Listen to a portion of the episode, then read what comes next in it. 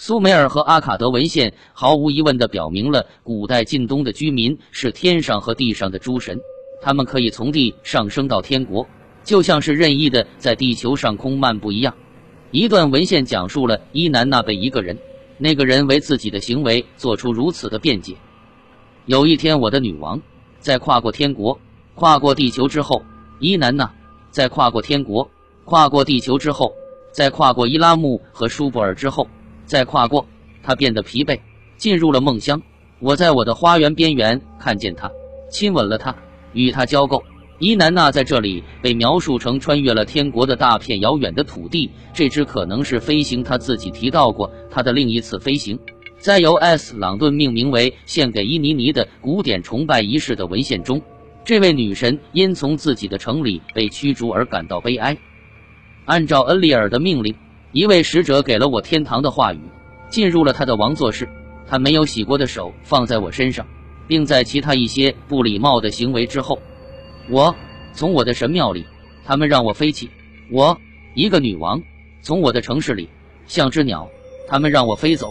拥有如此的能力，伊南娜和其他主神一样，常常在古代的艺术品上被描述成正如我们曾看见过的，其他各方面都是很拟人的，有翅膀的。这双翅膀从很多地方都可以看出，并不是他身体的一部分，不是天生的翅膀，更像是神的衣服上的事物。伊南娜伊什塔的广泛的旅游，往返于他最初在阿拉塔的偏远领地和他后来在乌鲁克的住所之间，在很多文献中都有提及。他拜访过埃利都的恩基和尼普尔的恩利尔，也到过乌图的城市西巴尔去拜访他的弟弟乌图。但他最重要的一次旅行是去往冥界，他姐妹厄里斯奇格的领地。这段旅行不仅仅被史诗和神话记录了，还被雕刻在了很多浮雕和印章上。后者展示了这位背着翅膀的女神从苏美尔飞往冥界的画面。讲述这段冒险旅行的文献中，描写了伊南娜是怎样在旅行的开始之前将七个物体放到自己身上。接着又是怎样在穿越通向她姐妹住所的七道门的时候，不得不将他们丢弃的？在其他一些讲述伊南娜的空中旅行的文献中，也提到了七个这样的物件：一、放在她头部的 S H U 点 G A R 点 R A；二、在她耳朵上的测量坠饰；三、围在她脖子上的小蓝石项链；四、一对在她肩上的石头；五、她手上的一个金柱；六、扣在她胸前的带子。七穿在身上的 parlor 服，虽然没有任何人可以真正解释这七个物体是什么和它们所代表的意义，但是我们还是可以感觉到，答案早就是现成的了。从1903年到1914年，在对亚述都城阿舒尔的考古发掘中，沃尔特·安德鲁和他的同事们在伊什塔的神庙里发现了一个受损的女神雕像，它有各种各样的奇特装置被安放在她的胸和背上。一九三四年，考古学家们在马里的挖掘活动中又发现了一个很相似而且相当完整的雕像。这是一个有着真人尺寸大小的美丽女人，她戴着一个不同寻常的用一对角装点着的头饰，表明她是一位女神。站在这尊拥有四千年历史的雕像旁，考古学家们为她的极度仿真而感到无比激动。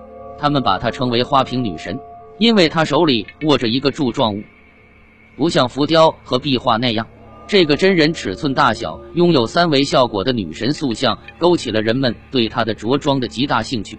在她的头上不是普通的女帽，而是一个特制的头盔，从两边伸出来的东西让人联想起宇航员的耳机。她的脖子和前胸是一串用很多蓝色小石头穿成的项链。她手里拿着的柱状物，如果是用来装水的瓶子，那就太厚重了。他穿着一件用透视材料制成的衬衣，两条带子在他胸前穿过，指向一个矩形的奇特盒子。这个盒子紧紧地绑在女神的脖子后面，并用一条带子绑在她的头盔上。这套装备的穿戴是在两套绑在女神背部和胸前的十字形带子的帮助下完成的。伊南娜用于空中旅行的七个物件，和在马里出土的塑像的着装之间的联系是不言自明的。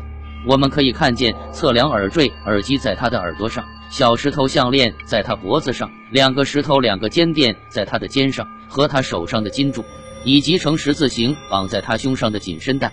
他的确是穿着一套 parlor 服，戴着一个 shu 点 gar 点 ra 头盔。这个词的意思是使旅行更深入太空。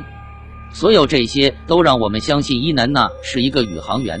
旧约中降主的天使称作马拉基姆，意思是带着神的信息和指令的使者。就像所有的例子中所讲述的那样，他们是神圣的飞行员。雅各看见他们在一个天梯上向上前行，他们在天上叫住了下甲，而且是他们在天上导致了索多玛和俄摩拉的毁灭。圣经在记录这些事件的时候，一方面他们在任何一方面都是相当拟人化的，在另一方面，他们会在一旦被人看见的时候就被发现是天使。我们知道他们的出现是很突然的。亚伯拉罕睁开了眼睛，看见有三个人站在他身边。他向他们鞠躬，并称他们为我的主。他恳求他们别忽略你们的仆人，并提供他们洗脚、休息和吃饭。在接受亚伯拉罕邀请之后，两个天使便前往了索多玛。罗德，亚伯拉罕的侄子，正坐在索多玛城门口，看见他们，就起来迎接，脸伏于地下叩拜，并说：“我主。”请你们到仆人家里洗洗脚，住一夜，清早起来再走。接着为他们预备筵席，烤无酵饼，他们就吃了。当天使来到城里的消息传遍全城的时候，全城的人无论老幼，围住了房子，问罗德住在你这里的两个人在哪儿？这两个人他们要吃喝睡，还要洗脚，是怎么被那么快就辨认为主的天使的？唯一说得过去的解释，就是他们的穿着、头盔，或是制服，或者是他们手中拿的武器，让他们很容易被辨认。他们拿着奇特的武器是很有可能的。这两人在索多玛就要被众人害死的时候，使门外的人无论老少，眼都昏迷。他们摸来摸去，总寻不着房门。另一个天使这时出现在基甸的面前，通过用他的棍子接触一块岩石来授予他一个圣印。岩石上就冒了一团火出来。由安德鲁带队的小组在阿舒尔的伊什塔神庙里发现了另一个不太寻常的雕刻，与其说是浮雕，不如说它是刻在墙里面的雕塑。显然，女神头上戴着一个两边有类似宇航员用的耳机伸出来的紧身头盔，上面还有两个很明显的护目镜。不用说，任何人看见这样的穿着，都会在第一时间就认为这是一名宇航员。在苏美尔遗址发现的小泥塑，有一部分被认为是拥有五千五百年历史的。他们很清晰地表现了这些天使所使用的棍形武器。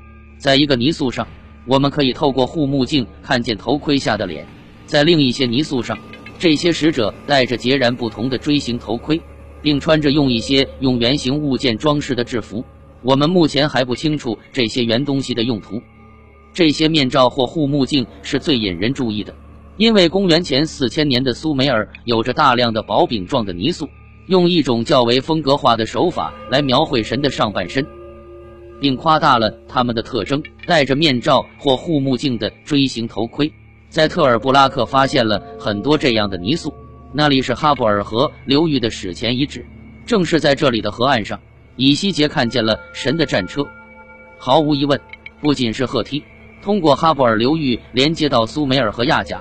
都用一个显然是眼睛的形象来表达神这个概念。同样，这个用艺术手法来表示的神的符号，不仅仅存在于小亚细亚，同时还存在于古代希腊。古代文献中指出，诸神不仅仅是为了在地球上空飞行，同时也是为了升入天国。伊南娜在讲述他到阿努的天国住所的时候，解释说，他之所以能够进行这次旅行。是因为恩利尔亲自将神圣的 M V 服穿在了我的身上。文献中引用了恩利尔对他说的话：“你已经穿上了 M V，你已经将 M V 系在了你的手上，你已经穿上了 M V，你已经将 M V 绑在了你的胸前。”哦，M V 中的皇后，哦，跃动的光芒，她的手握紧了七个 M V。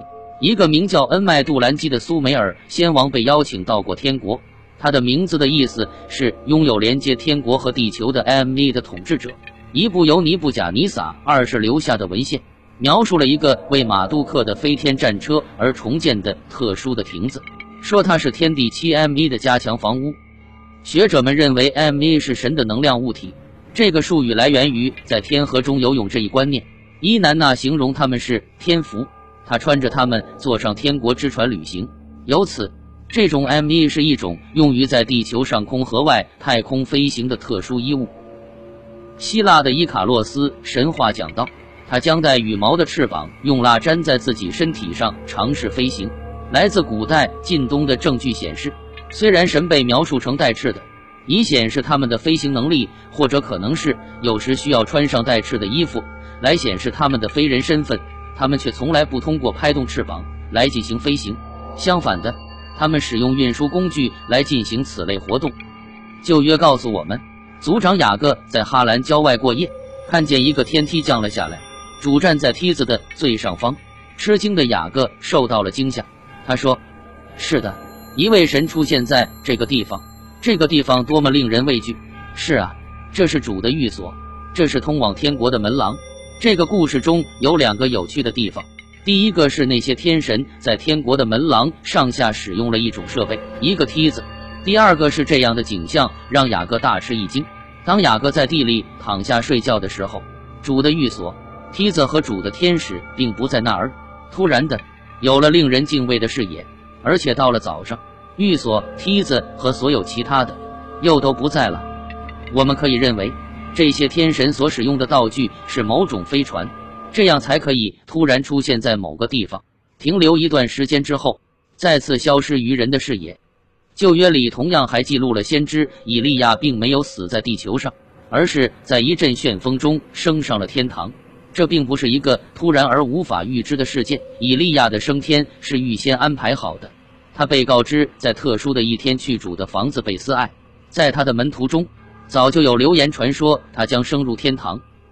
当他们询问他的助手这些流言是否真实的时候，他证明了这件事的确，主今日将带走师傅。